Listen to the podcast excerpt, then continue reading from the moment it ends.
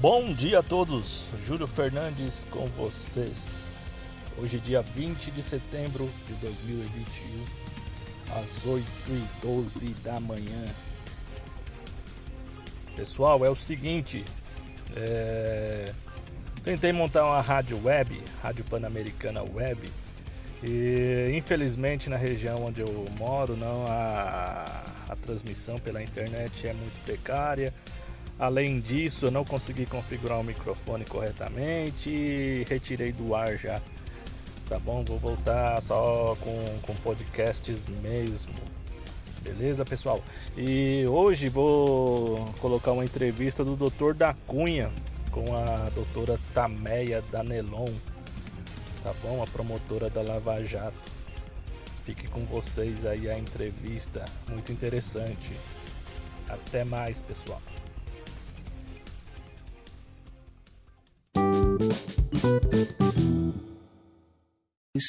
Um. Boa noite a todos os seguidores das redes sociais Delegado da Cunha no YouTube, no canal Delegado da Cunha no YouTube. Hoje somos 3.3 milhões de inscritos no canal, temos mais de 250 milhões de views, mais de 4 bilhões de views na internet. Então, assim, a gente está sempre tentando prestar um trabalho de informação, de segurança pública, do sistema jurídico penal e também outros assuntos no nosso podcast. Hoje, é, a nossa convidada, eu tenho a honra de estar aqui, é o primeiro membro do Ministério Público, o primeiro promotor de justiça em sentido amplo da palavra, que vem nos prestigiar aqui no, no canal. Então, assim, eu agradeço, em nome da doutora Taméa Danelon, que é a minha convidada de hoje, eu agradeço ao Ministério Público Federal, Ministério Público do DF, estados, porque realmente o trabalho de vocês é muito importante para a, os freios e contrapresos dos poderes da República. Com vocês, a doutora Taméa Danelon, podcast da Cunha na escuta, né? Não é da Cunha só ele que fala. Pois não, doutora? Boa noite. Boa noite, da Cunha. Muito obrigada pelo convite. É um grande prazer estar aqui conversando com seus seguidores, né, com seus ouvintes, vamos dizer assim, Sim. né? Então, até estou transmitindo também aqui ao vivo para o meu, pro meu Instagram. É, então, muito obrigada pelos elogios, pela, pelo reconhecimento à minha instituição. E eu gostaria até de explicar para o pessoal que está ouvindo a gente, né? é, o que, que, que, é o Ministério Público, né? Qual que é o meu cargo? É, o que, que a gente faz? Então, eu integro o Ministério Público Federal, como você falou, né? O nosso cargo é, é chamado de Procurador da República, mas é um trabalho de um promotor é um de justiça. Promotor, é um promotor. Exatamente. E tem o Ministério Público Estadual, que é o nome é Promotor de Justiça, só que a gente faz o mesmo trabalho. Perfeito. E qual é o trabalho do Ministério Público, né? O que, que o promotor ou procurador faz? O nosso trabalho é servir a sociedade é, nós somos os advogados da sociedade. Então, na área criminal, que é a área que a gente tem maior atuação, então, se é, uma pessoa é vítima de um homicídio, né, um assassinato, a família não vai contratar um advogado para processar quem matou o seu filho né? Quem que vai processar o, a, o assassino é o Ministério Público, é o promotor ou o procurador, se for um crime federal. Então, o nosso trabalho é basicamente prender pessoas que cometeram crime. Eu trabalho na área de corrupção, crimes com sistema financeiro, né? Que é chamado crime de colarinho branco, né? Os, os criminosos ricos, né? Lava Jato, doutora. Lava Jato. Trabalhei um bom tempo na Lava Jato aqui em São Paulo, né? E então o trabalho do Ministério Público, de um modo geral, é esse, né? Processar o estuprador, o traficante, né?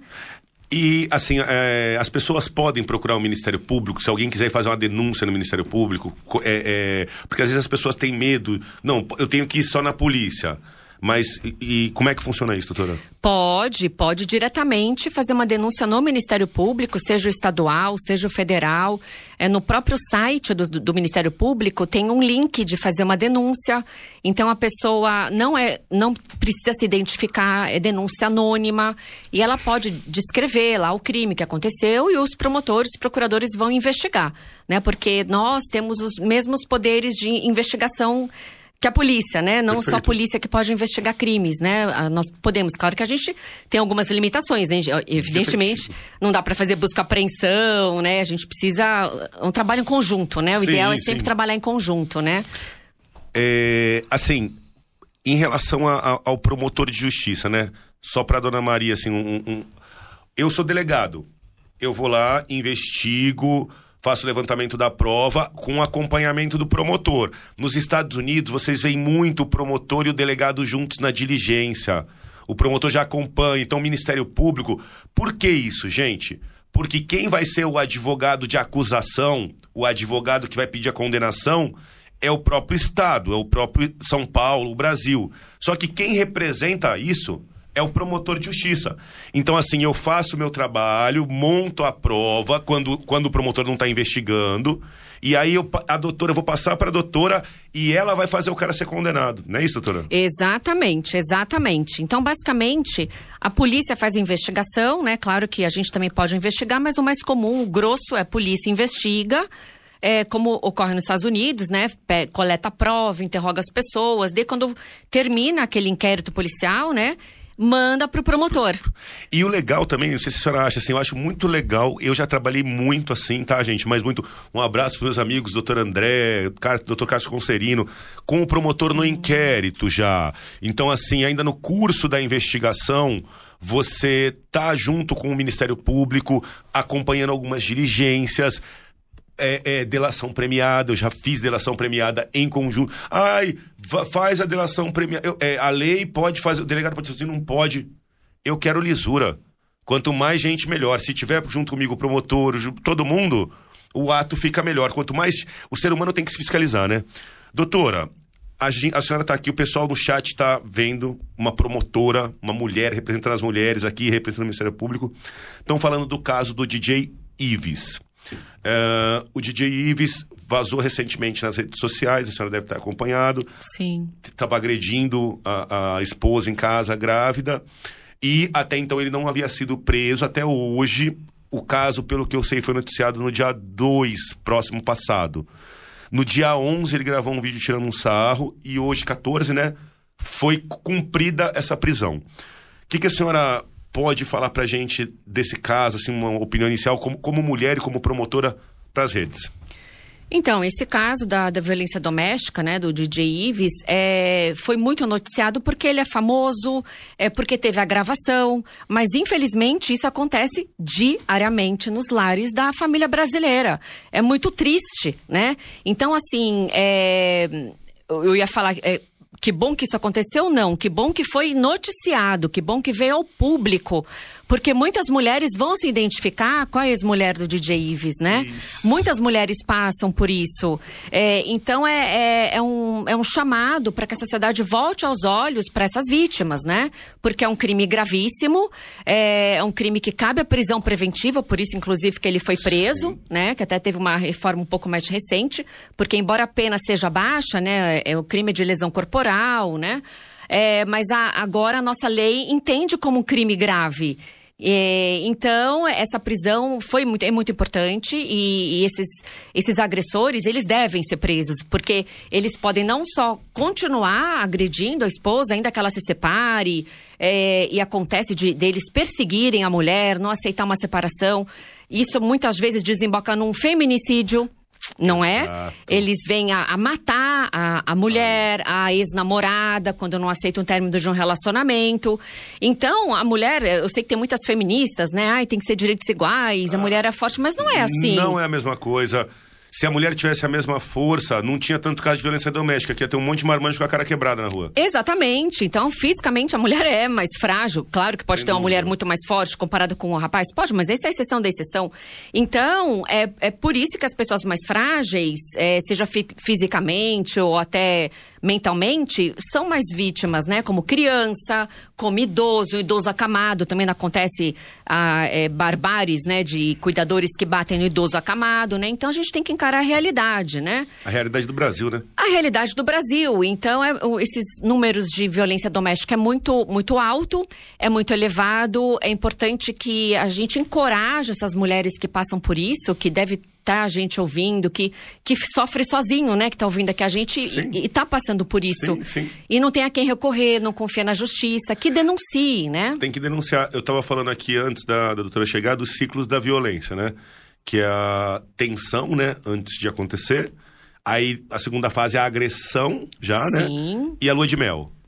Então, assim, qual que, o que, que eu penso? Muitas pessoas já de cara conseguem tem que identificar o início da agressão, a tensão e agressão. Isso eu falo assim, eu falo para os homens, agora eu tô falando como homem, você, amigão, você tá começando a ficar meio nervosinho, discutindo com a sua esposa, começou a falar palavrão, você já tá agredindo, é hora de colocar a mão na consciência. É, ninguém é perfeito. É muita hipocrisia a gente virar aqui e falar que nenhum casal se xinga que nenhum casal, se qualquer se toda vez que um casal se xinga já fosse um caso de DDM, não tinha mais onde colocar inquérito. Então a gente sabe que é verdade. As pessoas brigam. Só que, é. só que assim, depois da tensão, cabe tanto ao homem quanto à mulher olhar um pro outro e falar: para por aqui. Sim. Porque o próximo passo pode ser uma agressão física e morte. Sim. Então eu gosto bastante de falar, porque todo mundo se identifica a grande maioria dos relacionamentos não são perfeitos. A Sim. grande maioria tem problemas. Sim. Só que se você está chegando na fase da agressão, está na hora de parar e ter uma conversa e não deixar evoluir. Uhum. Porque pode ficar muito triste depois. Sim, e, e muitos psicólogos, né, que atendem mulheres. É, ou muitas pessoas que estudam esse assunto, eles falam que a agressão, ela não, não começa assim, é, já não parte para agressão né? Primeiro é, é o, o, chamado relacionamento tóxico, né? Abusivo. Primeiro é uma, um, uma, um controle exagerado. Onde você foi? Onde você vai? Me liga quando chegar. Os me manda, né? sinais de machismo. É, começa aquele controle exagerado, né? Que no, no começo muitas mulheres ficam, olha, ele gosta de mim, né? Ele tá preocupado, ele é ciumento. Então tem que até o, o ciúme tem que ser dosado. Se é um ciúme muito excessivo... Não é saudável. Não é saudável. Daí depois começa esse controle, depois começa a subir o tom de voz, começa a gritar, Tensão. É a tensão. É. é. Controlou, não quer. Ah, eu não quero brigar. É, então isso pode, se a, se a mulher não se posiciona, é, isso pode ir piorando, né? De vai chegar depois num tapa, depois vai chegar num soco, e, e pode um atentado com faca, né? Até ah, nesse caso, né, do, do DJ Ives, né? Parece que ele pegou uma faca, né? E, e pode chegar num feminicídio. Pode. Né? E chega muitas vezes. É... Eu estava conversando com uma colega, com a doutora Jaqueline, que tem um vídeo no canal da doutora Jaqueline também sobre violência doméstica, muito legal. É... Você não sabe se a agressão ela vai no primeiro dia já chegar no feminicídio.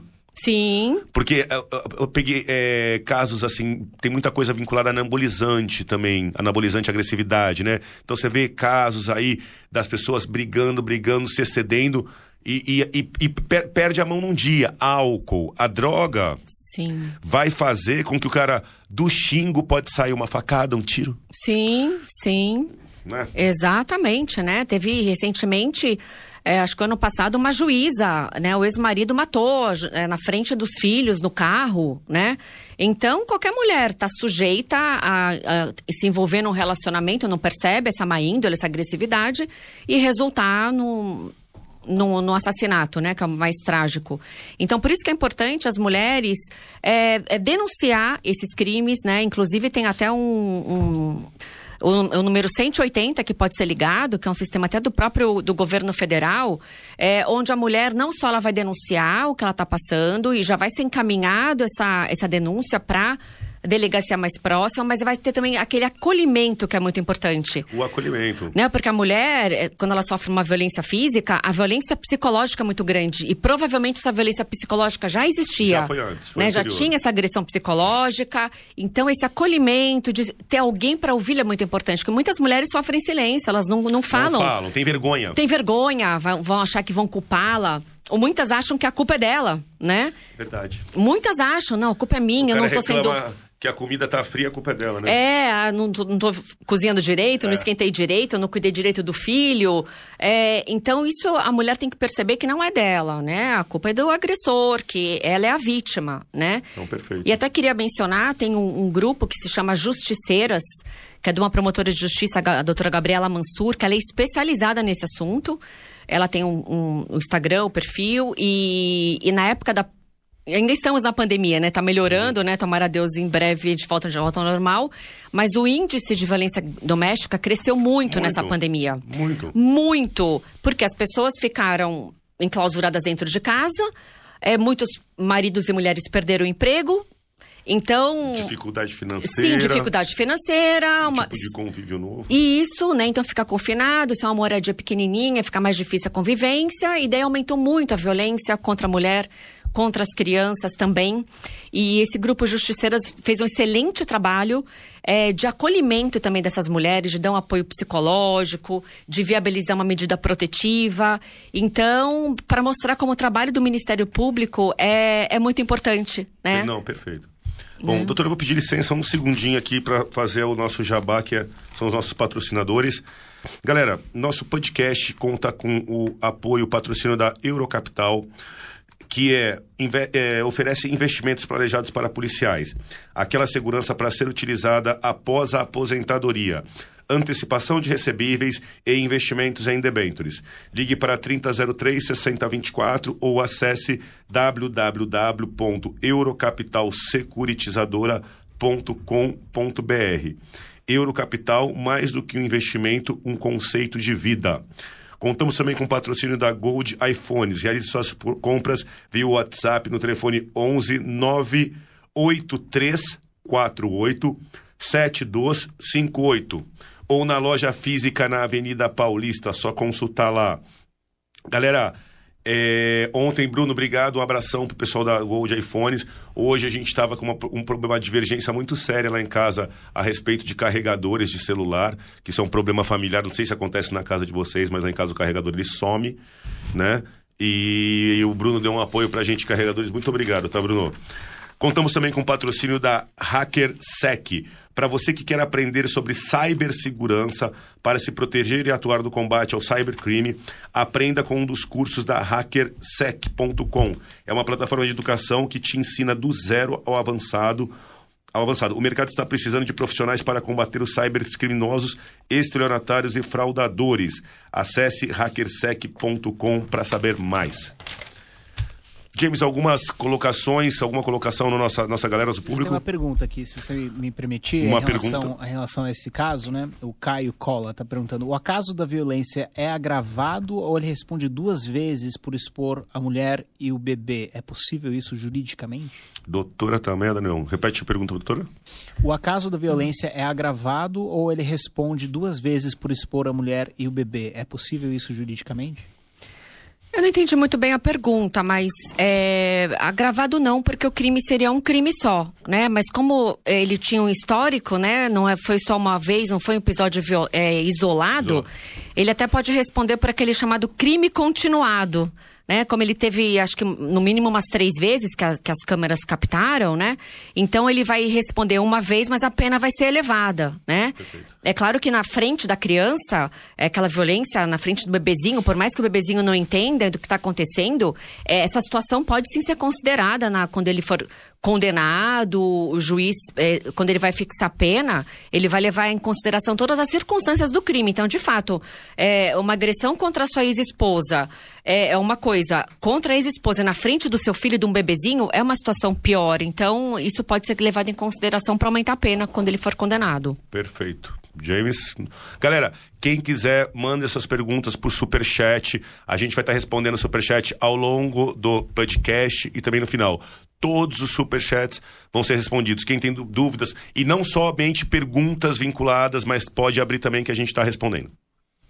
É, assim, é, é polêmica, né? Polêmica, polêmica. Adora, adora Joga a produtora. Polêmica, né? Mas é, em relação à a, a, a, função do feminicídio, né? Por que, por que, que existe essa distinção legislativa entre a morte de um homem e de uma mulher? Então, é porque o feminicídio, é, na verdade, ele é um homicídio, é um homicídio qualificado. É, então, na, na lei que introduziu essa qualificadora, é feita a menção a essa palavra, né? Feminicídio. No Código Penal, quando você vai olhar lá, não está escrito o nome do, do crime como feminicídio. É um crime de homicídio, que é o assassinato qualificado. Agora, toda mulher que for assassinada, ocorre um feminicídio? Não. Porque o feminicídio ele ocorre quando é, a, a mulher é assassinada por ser mulher. Então, diferente, ela brigou com o vizinho, e o vizinho ficou com raiva dela, foi lá e matou. Não era pela condição dela ser mulher, mas pela condição de ser uma vizinha que deve ter importunado, né? Um exemplo bobinho, mas para vocês entenderem. Agora, o feminicídio não. Geralmente, quem pratica o feminicídio é o, o ex-companheiro, é o, o, namorado, ou o marido, é, que mata a mulher pela condição dela ser mulher. Porque ou ela largou o, o marido, não quis dar continuidade pro, pro relacionamento. Então, é diferente. É, então, tem gente que, que não concorda, né? Tem quem é muito antifeminista, acha que é uma bobagem, que deveria ser direitos iguais, né? Eu não me considero uma mulher feminista, tá? Não, não acho que o feminismo é uma, uma, uma coisa bacana, acho que é uma ideologia que não, que não, de, não vem a defender de fato as mulheres, mas ainda assim eu acho que interessante, porque é, tem muitas mulheres que morrem por essa condição, né? Porque o homem não aceita que a mulher termine, como se a mulher não tivesse opinião, como se a mulher não tivesse é, é, é escolha, né, de continuar num relacionamento. Então é nesse sentido que a pena é mais grave. Perguntas, doutora? Não, é, por enquanto não tem mais nada. Pode ir para o próximo tópico. Bom, doutora, dentro do que a gente está falando da violência doméstica, vamos pensar agora naquela, naquela mulher que está ouvindo a gente ou naquele marido que tá vendo que tá errando, que eu tô olhando no seu olho, negão, sossega. É, qual o procedimento? Uh, procure uma delegacia. Ela procurou a delegacia. Eu vou, vamos colocar um caso prático. Vou colocar um caso para a doutora James. Uma mulher tome, sofreu um, tomou um soco no olho do marido numa discussão em casa. Ela acabou de tomar um soco no olho. O que ela faz? O que, que vai acontecer com a lei?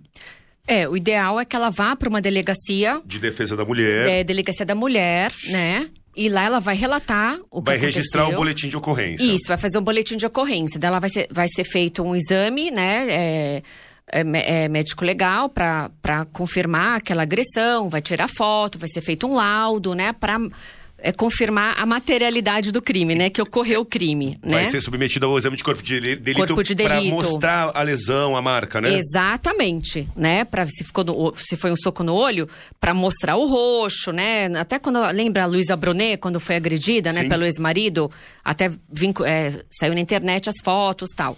E daí, ela fazendo o BO, porque é importante que a vítima queira que o marido seja investigado, que, a, que ele seja punido. E daí ela vai fazer o BO e daí a polícia vai fazer as investigações. Perfeito. Né? Aí, ó, minha primeira per aí a pergunta. Ela foi lá e fez o BO. Ela, ele tá em casa. Pois é. Ela tomou um soco no olho, saiu, a vizinha dela ajudou ela, levou ela até a delegacia. Ela registrou. E aí, doutora? Então, é, teve uma alteração da lei que é muito importante, que agora o próprio delegado de polícia ele pode aplicar a chamada medida protetiva né? Que é uma medida é, onde o marido ou o companheiro ele tem que se afastar da, da mulher, é, ele é, fica proibido de ficar perto dela num, num raio de uma certa distância. E antes era só o juiz que podia autorizar isso, né? Então, veja, a mulher vai na delegacia, faz um BO, volta para casa e tá lá o agressor. Então. É, isso não dá certo, não né? Não tem como. É, é, o ideal é que ela consiga ir para casa de uma pessoa, de alguém, né? De uma amiga, é, de uma da família, é porque é, é, esse trâmite dessa medida protetiva não, não, nem sempre é tão rápido assim, mas o delegado pode fazer isso. Né? E, e, o ideal é que ela depois seja acompanhada por policiais, né? Mas assim, a, a minha dúvida é, eu, vou, eu tô fazendo o papel da dona Maria, doutora. Tá. Eu fui lá, eu fui lá na delegacia, fiz o BO, fizeram o exame de corpo de delito e o delegado falou que eu pedi a medida protetiva. Tá. É, eu posso pedir para tirarem ele de casa? Pode. Nas pode. medidas protetivas, fala assim, ó, eu queria que ele saísse e eu quero ficar com as crianças. Sim, sim. E o delegado pode determinar isso. Sim, né? Porque senão não teria, não teria razão de ser essa medida protetiva, Perfeito. né? Vai supor que ele não quer sair de casa, né? Então ela vai pra delegacia, ó, ela, a gente tá falando de uma amiga nossa que tá com medo. Tá. Ela- a vizinha dela ajuda ela. Ela tá- acabou de tomar um soco no olho. Isso, isso tá acontecendo agora. Sim, Tem uma mulher agora tomando um soco no olho em algum lugar desse Brasil. infelizmente. é. Infelizmente. E aí ela tomou esse soco, a vizinha ouviu e ofereceu ajuda. Tá. Foram pra delegacia. Ela tá morrendo de medo de voltar. A doutora tá falando o quê? Não precisa ter medo, Sim. porque o delegado vai dar uma medida de pro- protetiva, Protetiva. é uma medida de proteção Isso. Pra proteger você, vítima. E aí, quando você voltar para casa, ela já não volta sozinha. Sim, tem, tem que estar tá escoltada, tem que estar tá, a polícia tem que estar tá junto, né, para segurar que o agressor saia de casa, o né? vagabundo, né, doutora? Isso. A doutora é super educada, eu não sou, né? Meus amigos promotores são todos elegantes, educados, e, né? A gente é meio maloqueiro. Então, assim, ela, ela volta com a polícia e a polícia arranca o cara de dentro de casa pra ela poder entrar. Sim, porque senão não teria sentido essa, essa medida protetiva, né? Perfeito. né? Vai pedir, olha, por favor, sai de casa, não sai, vou ficar, tá bom. Não é assim que não é tá. assim, né? Tem que sair e daí ele vai ficar impedido de se aproximar dela, de, depende de quanto o delegado vai colocar. Né, 200 metros. Aí, que é o meu medo, meu, o medo da, da dona Maria. Ela saiu de casa, foi com a polícia, a polícia tirou ele uhum. e ele foi para casa de alguém. Sim. Só que no dia seguinte de manhã, ou ele pode beber, enfim, e voltar lá. Exatamente. Caso isso aconteça, se ele o que, que ela faz? E a senhora falou também, eu tô com dúvida, eu sou a dona Maria. é, ele, o juiz pode dar essa, o delegado pode marcar essa medida, ó, não pode se aproximar tantos metros da minha casa. Sim, sim, porque a medida protetiva é justamente essa. Então, o delegado pode fazer isso. E vamos supor que ele volte no dia seguinte, o marido, o agressor. Aí, é, chama a polícia, tá? tá? Chama a polícia e caso ele esteja é, nervoso, querendo forçar a porta para entrar, ele pode inclusive até ser preso por em flagrante. Porque, exatamente. Por porque violação a... de domicílio, né? Ou se ele já estiver batendo novamente nela, ele pode ser preso em flagrante. Se, se ele não foi pre, for preso em flagrante, vai, vamos supor que a polícia chegou, ele, ele, ele, é, é, ele não está praticando nenhum crime. Pode ser pedida a prisão preventiva dele, que é a prisão mais grave, que não vai ter prazo. E é o adequado é fazer isso, né? E aí eu pergunto para a doutora, assim, é, oh, vou continuar nas dúvidas. É, a senhora entende que nesse caso, eu entendo, meu posicionamento é o mesmo, que nesse caso ele foi, deu um soco, ela saiu. A polícia voltando, ele tá lá. A senhora acha que ele tá em flagrante ainda, que é a hora de dar. Ele acabou de bater. Ele bateu, ela foi pra delegacia. Então, é, o flagrante, ele tem um. Um lapso. É, é, não, não é aquela coisa de 24 horas. Muita gente fala, ah, é 24 horas, né? Não é bem assim, né? Mas se ela foi. É, dá para encarar assim como logo depois. Logo depois, né? Sim, logo Eu acho depois. que é logo depois, né? É. Então, ó, a doutora, a, a doutora também tá falando aqui. Tomou o soco no olho, foi na delegacia o delegado ainda pode prender em flagrante na sequência, como é o que eu falei. O flagrante é na hora que o crime acontece, logo depois, que é o que a doutora falou, e a perseguição. Isso, isso, porque uma coisa é quando a polícia vê a agressão, né? A polícia vê ele batendo, prende flagrante. Mas também tem o logo depois. A polícia não viu, mas é um período curto depois da infração. Então ela chegou lá, mostrou o olho, falou: ele tá lá em casa tá lá em ainda. Ca... Pode. Está em flagrante delito, né? Ou a, perseguição, né? E a, é, eles, a polícia tenta pegar ele em casa e ele está se escondendo em outras isso, casas e inicia... E exatamente, né? Exatamente, porque senão você... É, ele está em flagrante ainda, né? Só a situação está acontecendo. Doutor, ainda no caso, pensando no DJ Ives, né? Se tivesse acontecido, tivesse dado a medida protetiva e aí o, o juiz colocar, o delegado, no caso, colocasse assim, ó é, impedido de chegar a menos de 500 metros da casa da vítima. Uhum. É, ela avisa isso para os vizinhos e se alguém vê-lo rodeando, ele pode ir pra cadeia mesmo? Pode ir pra cadeia, ele é preso mesmo. Então ela tem que ficar esperta. Tem, por... tem. Porque se ela, ela tem, é bom ela avisar todo mundo, porque se souber que ele tá rondando, denuncia e cadeia nele. Exatamente, é bom. Tendo essa medida pro protetiva, já avisa os vizinhos, já avisa a família, já avisa o trabalho, né? Isso. né? Já avisa no, no, ambiente de trabalho. Eu sei que tem muitas mulheres que têm vergonha, mas não pode ter vergonha. Não. Quem tem que ter vergonha é o agressor, então tem que falar, vai, chega no, no trabalho, se ela trabalha na farmácia, onde quer que seja, avisa, olha, meu ex-marido tá com medida protetiva, ele não pode se aproximar. Se alguém vir ele Vê. perto, me fala, deixa, aciona a polícia e ele vai ser preso. Então, eu sei que tem muitas mulheres que ficam constrangidas, têm vergonha de falar isso, né? Mas é melhor para Muita... E o feminicídio? É exatamente, para evitar o feminicídio. É, eu tenho, conheço um caso até de Santos, uma minha prima de Santos falou que tinha uma moça que trabalhava numa padaria, ela já, já tinha uma medida protetiva contra o ex-companheiro e ele a matou.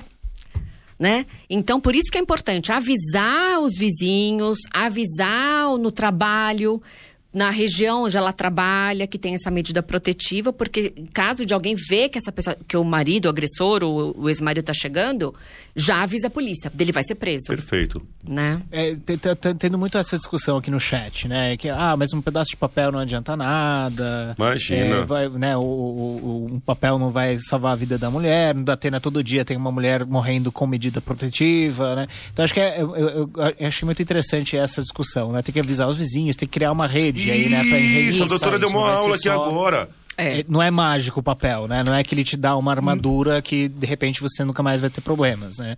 É, mas é o começo de um auxílio jurídico para reforçar o que, o que você realmente precisa fazer, que é preservar a vida.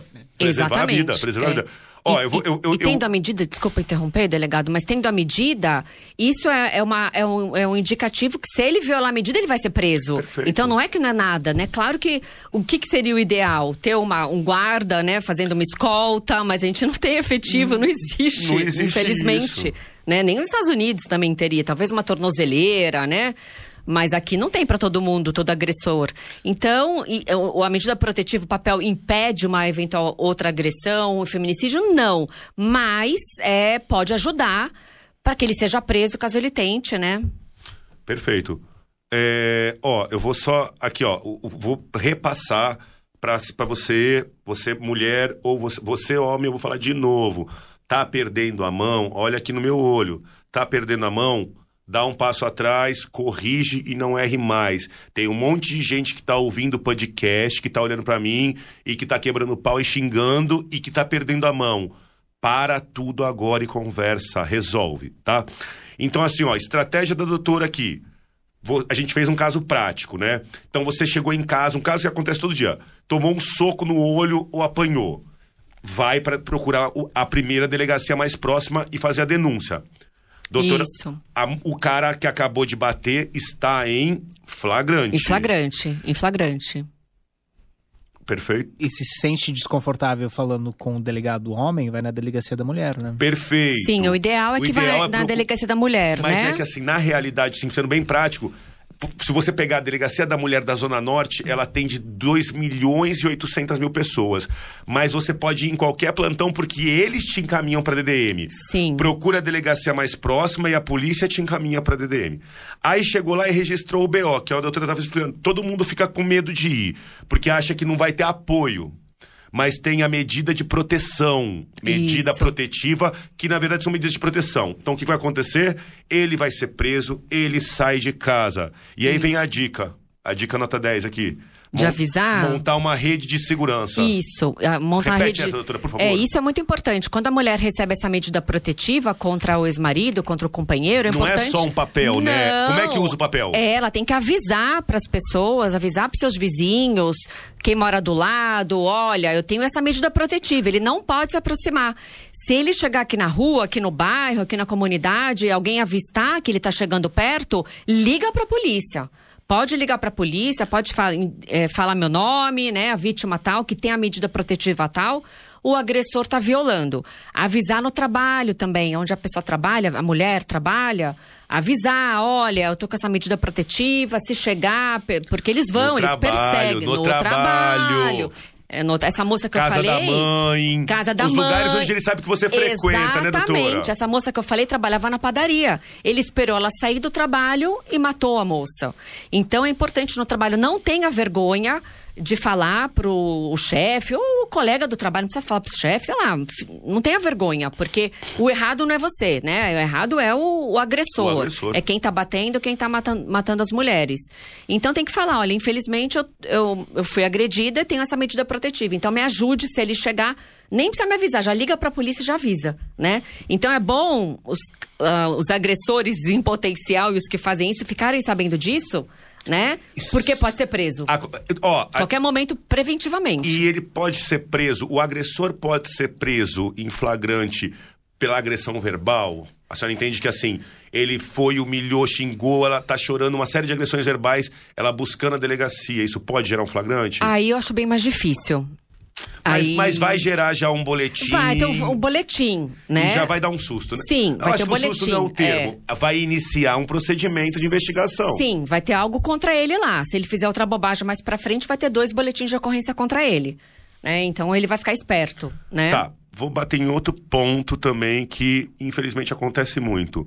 E é aquela mulher que depois de tomar o soco no olho, ela tomou o soco no olho, teve a medida protetiva, aí um lindo dia ele chega lá com um buquê de rosas. E fala: Olha, eu mudei, eu agora sou bonzinho, tá tudo certo. E ela quer ir na delegacia tirar a queixa. Que história é essa, doutora? Pois é, infelizmente isso acontece. É, a gente tem os números, né? Embora essa não seja a minha especialidade, né? Eu trabalho com corrupção, crimes financeiros, mas claro que é uma, uma questão que interessa a toda mulher e toda promotora e procuradora. 50% das vítimas que denunciam retiram a queixa. Então, essa é a nossa realidade. 50% desiste. 50% desiste, né? É claro que é, é, a gente entende, porque muitas mulheres são apaixonadas, acham que vai mudar, porque ele chega com buquê, ele chora, ele pede desculpas, né? Então, a mulher que gosta da, do agressor, né, é, é difícil. Tem muitas mulheres que acham que ele vai melhorar, que acham que ele não vai mais agredir, é, ou retira a queixa porque é, a família obriga, né? A família acha, não, deixa pra lá, né? Então, infelizmente, isso ocorre.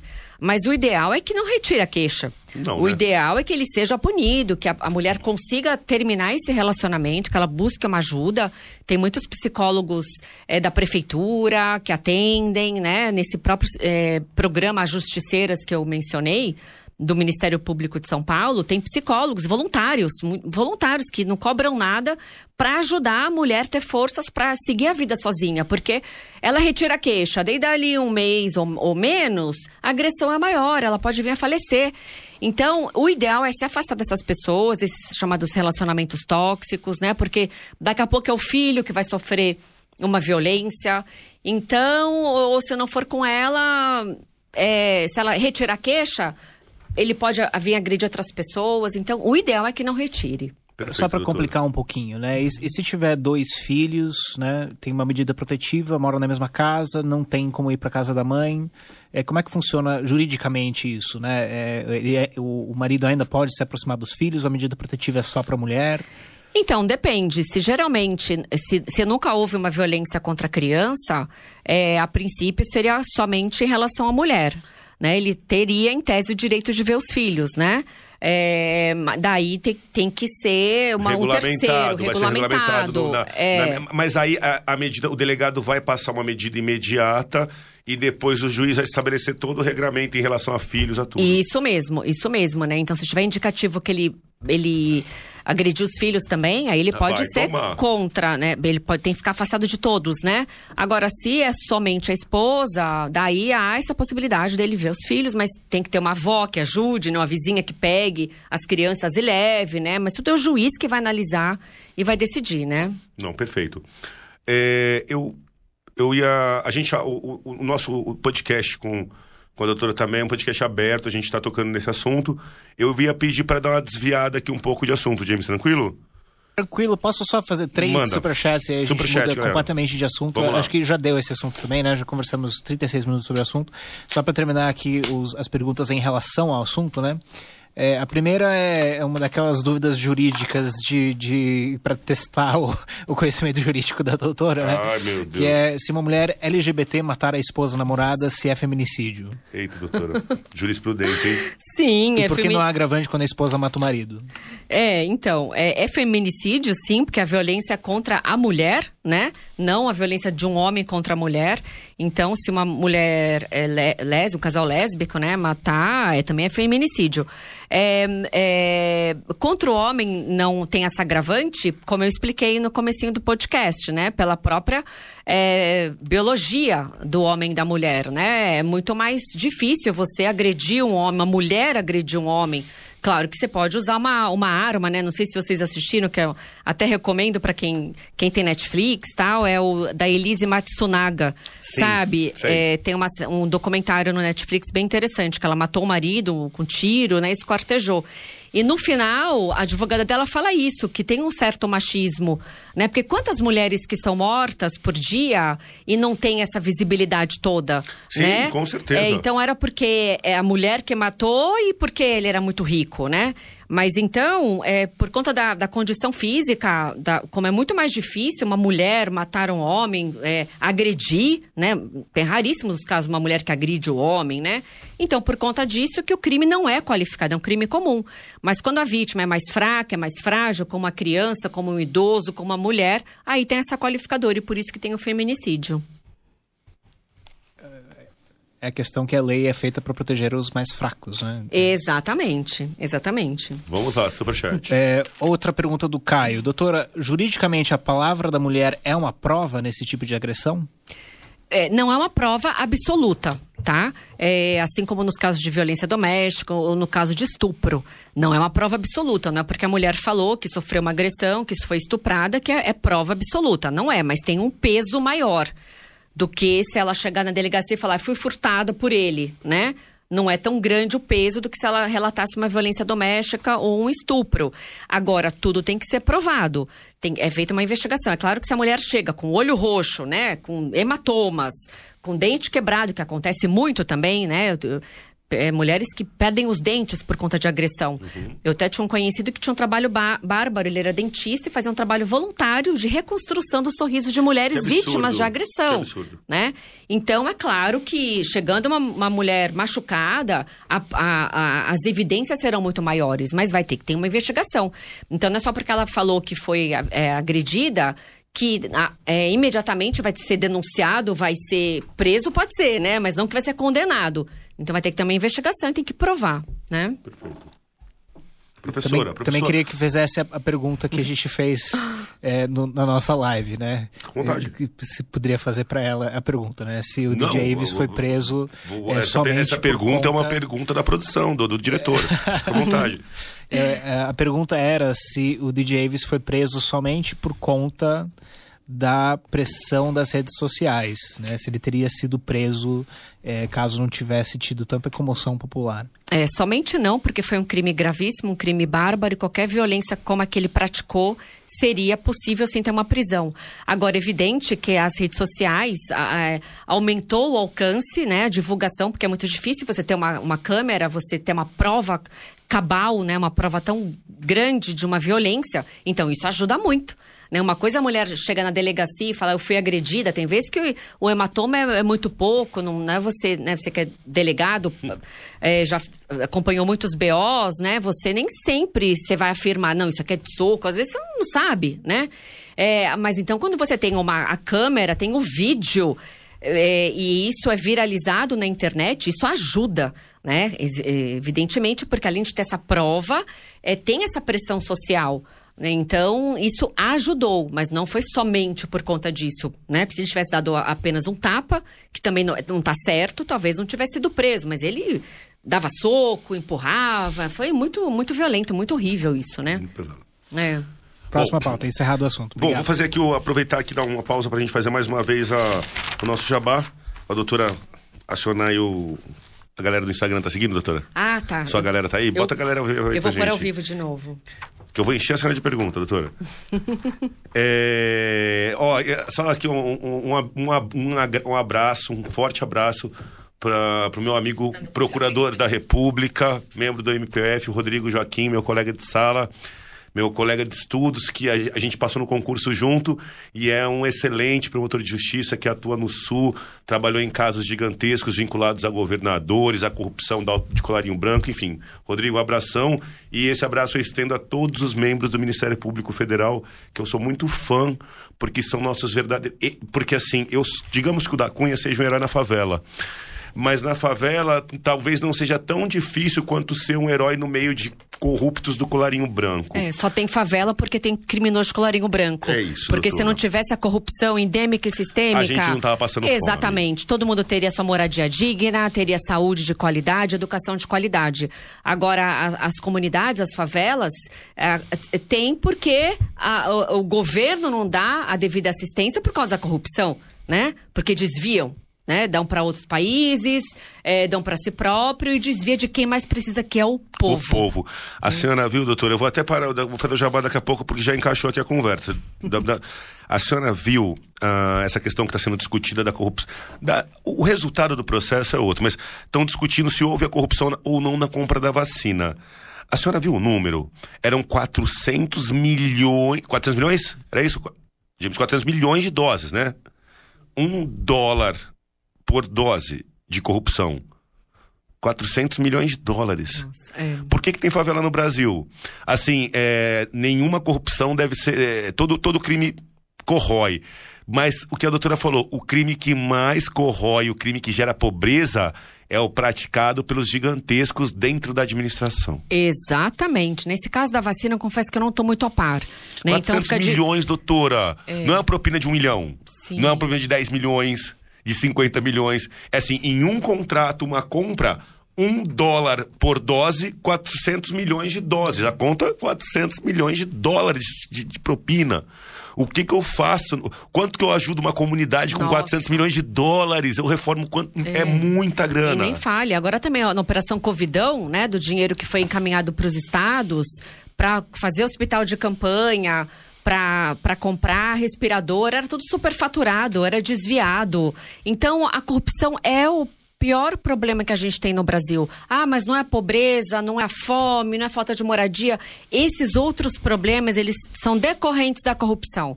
Se não roubassem tanto, se não desviasse tanto dinheiro do povo, o dinheiro ia chegar onde tem que chegar. A gente paga imposto em tudo, né? Tudo que a gente vai comprar um sabão em pó tem imposto embutido. O cigarro tem imposto, né? O pobre é o que mais paga imposto. Com certeza. Porque tudo que, que, que se compra tem imposto embutido, né? E deixa eu perguntar para a doutora aqui, em nome da, em nome da favela, pergunto para a doutora. É, não precisa ser um número exato, a gente, a gente, o estudioso da USP, ele não vai pegar nosso pé. Tem um número aproximado de quanto é desviado por corrupção no país por, por ano? Quantos? Tem. Fala o um número para chorar, doutora. Por ano é desviado 200 bilhões de reais por ano no Brasil. 200 bilhões. Bilhões. Então, se essa cena realmente fosse verdade, tivesse dado certo, 400 milhões. Ainda ia faltar muito. É. Tinha que roubar. E, e 200 bilhões da Cunha por ano equivale a três vezes o orçamento da educação. Não, eu tô com dúvida. É. Eu tô com... Calma, então, calma, é não, doutora. 200 bilhões. É milhões. Bi. Bi é com B, com B. B. 200 bilhões. Bilhões todo ano no Brasil vai pro ralo. Pro ralo não, vai pros bolsos dos corruptos. Daria para construir é, é, é 200 bilhões por ano, é três vezes o orçamento da, da saúde. Três vezes? Três vezes o orçamento da saúde. Dava para montar mais dois SUS. É, é, é, quase três vezes a educação. É, daria para ter, acho que mais. É, daria para ter. Eu tinha de cabeça, acho que cinco hospitais por município. Eu não sei se é isso, mas é mais, mais ou menos isso. Daria para ter cinco hospitais por município. E, cinco e 200 bilhões é cinco vezes o orçamento da segurança pública. Cinco vezes. Cinco vezes. Né? De pagam mal pro policial, a viatura velha. Não tem nada. Né? Não tem nada, não tem. Enfim. Vamos né? É, e tudo é, é, a corrupção. Então, a corrupção, o que acontece? É, eu tô falando dos impostos, né? É, que paga-se muito imposto, não é só ah, o rico que paga imposto de renda, eu não pago imposto de renda, não pago imposto. Paga. Tudo que você compra, pipoca que compra, é, o gás, é, o óleo, tudo tem imposto. E daí era para voltar esse dinheiro todo que todo mundo paga, né? Que a arrecadação, acho que é só em São Paulo, a arrecadação é, na cidade de São Paulo é 50 bilhões por ano. Sim. Tá? É, e esse dinheiro todo que é arrecadado. Os quatro orçamentos de São Paulo. É, é. Era para voltar o quê? Em escola, né? De qualidade, integral, com boa merenda. Não, daí tem fraude da merenda, rouba a merenda das crianças, né? Tem, tem é, político que rouba merenda. Rouba merenda, é, remédio para câncer. Remédio para câncer. Remédio para câncer. É, merenda. então esse dinheiro era para isso. Uniforme escolar. Um absurdo. Como se o cara não tivesse roupa na casa dele, né? É um absurdo. Então o dinheiro que a gente paga imposto tinha que voltar como hospital, posto de saúde, medicamentos, creche, é, escola. Deixa eu explicar uma coisa pro povão. buraco na rua, oh, né? Eu vou explicar uma coisa, por favor. Só uma interrupção. Assim, pessoal, o Ministério Público Federal e o Ministério Público dos Estados, mas principalmente o Ministério Público Federal eles são o órgão, junto com a Polícia Federal, que mais combate corrupção no Brasil. Tá? E qual que é a importância disso? Falar, ah, mas é muito longe da gente. Vocês estão entendendo a importância do que a doutora está falando? Não é que é muito longe de vocês. É quem está comendo o dinheiro de vocês, quem está fazendo vocês ficarem pobres, não é só a biqueira, não. A biqueira te incomoda muito diretamente, a biqueira da favela. Mas quem te deixa nessa condição de não ter dinheiro, não ter emprego, é o corrupto do colarinho branco que está é, enfiado no meio da administração pública, tentando subornar a administração pública. É esse cara que faz a gente ser pobre. Então, assim, o trabalho do Ministério Público Federal, deles, eles são os, os heróis que têm recursos e força e conseguem enfrentar os grandes vilões criminosos. Doutora, a senhora pode falar um pouco para a gente da, da, sua experiência na Lava Jato, enfrentando é, recebe ameaça? Como é que. Porque assim, só para arrematar, eu virei pro Coronel Telhado e falei: Coronel Telhado, o senhor trabalhou na favela e agora tá na política. Eu falei: aonde é mais difícil combater a corrupção? Ele falou para mim assim: ha, na política, porque na favela eu consigo achar o ladrão. Sim. Na política eu nunca sei onde que ele tá. Sim, pois é. Como é que é essa Eu luta? tô ao vivo aqui no meu Instagram, dá só um oi aqui pro pessoal. Fala galera, Cunha. tudo bem? Delegado da Cunha com vocês aqui, ó.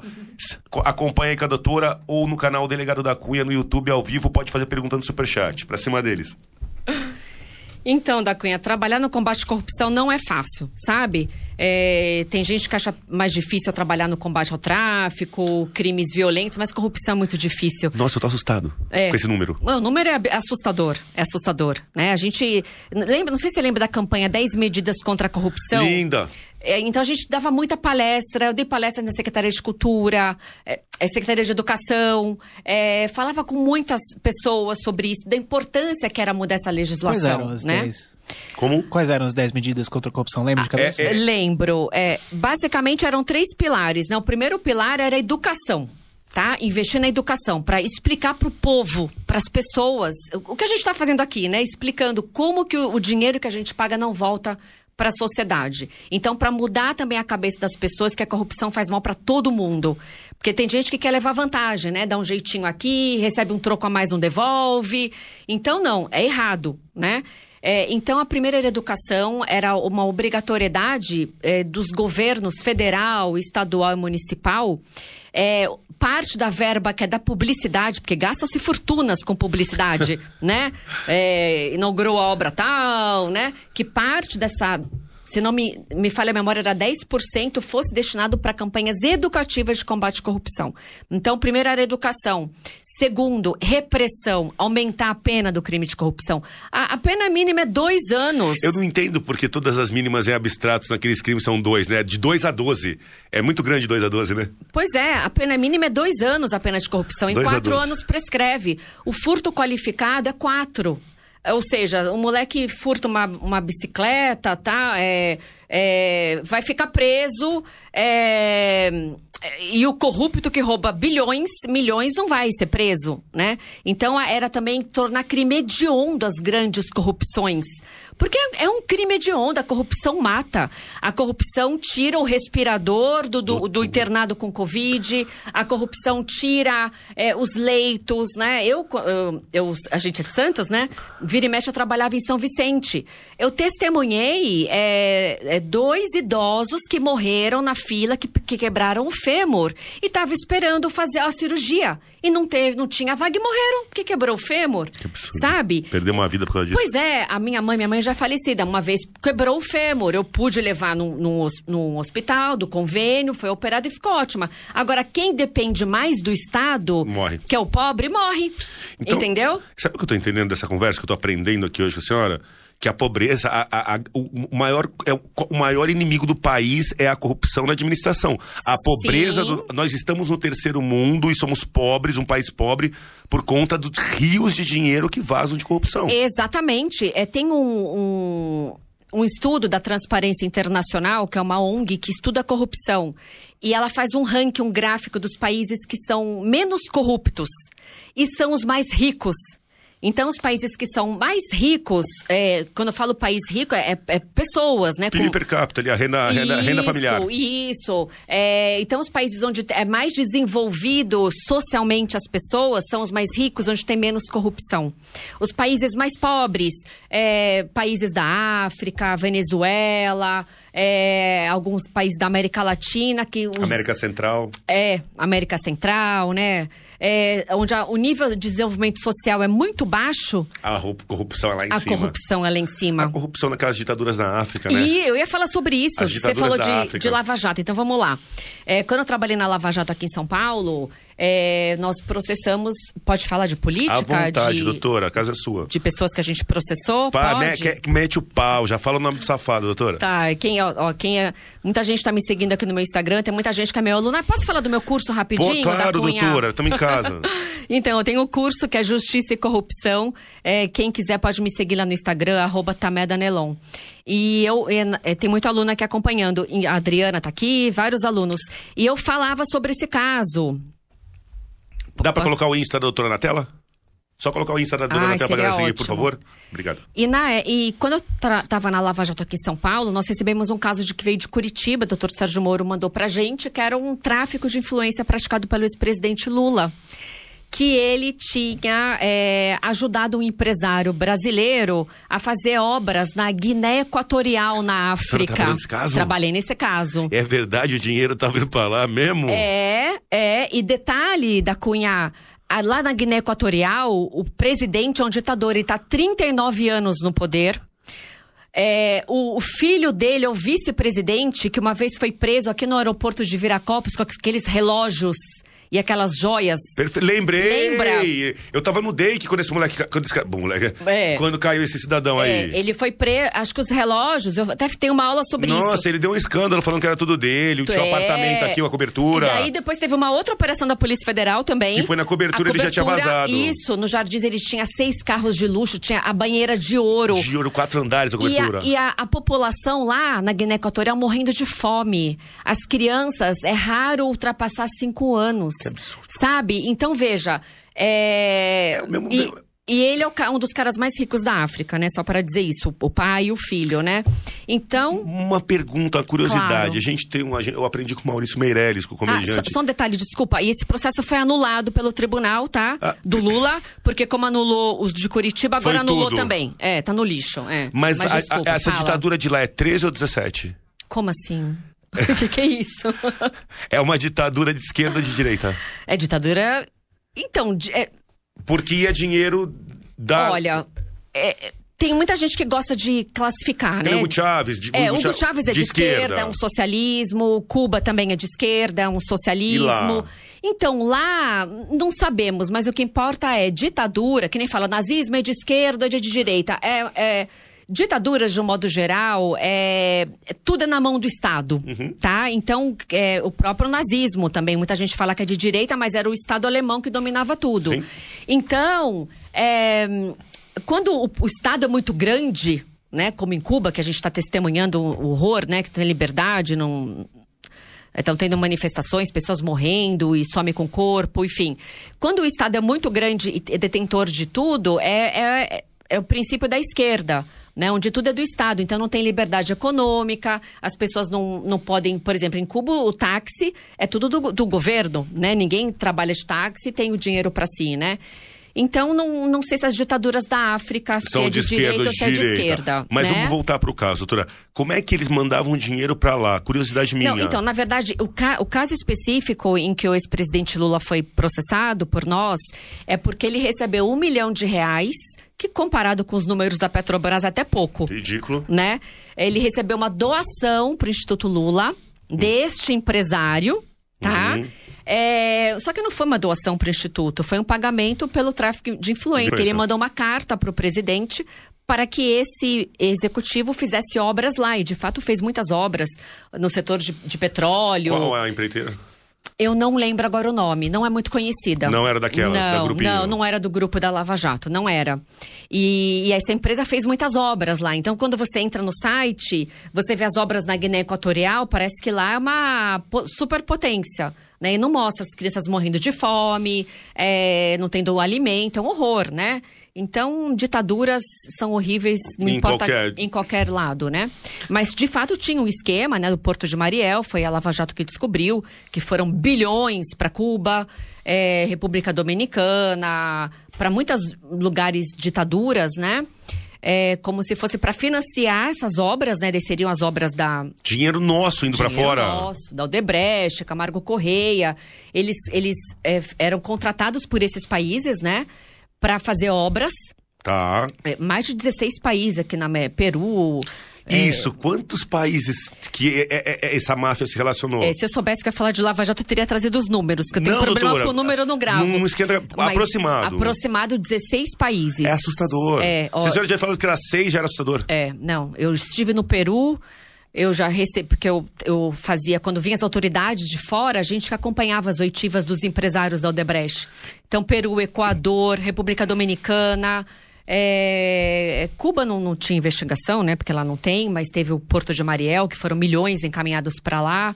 E ninguém pagou o BNDES, né? Porque era o empréstimo do BNDES pro, pro construtor fazer uma obra lá. E não pagavam. Pera, pera, pera, calma. James, tá ouvindo isso, James? Sim, Cuba e Venezuela deu calote no Brasil. Bilhões. O, não, não, não, mas o dinheiro era nosso? Sim, que então, saiu o BNDES, BNDES paga o Odebrecht, o Odebrecht faz a obra lá. É. A gente tá dando dinheiro para eles ainda. Sim, sim. Não era que a gente tava mandando o nosso corruptor ir lá e comer o dinheiro deles. Não, porque eles nem têm dinheiro lá.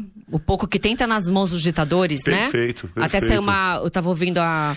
Na Paula do vôlei, que a fortuna do Fidel era de 900 milhões de dólares, né?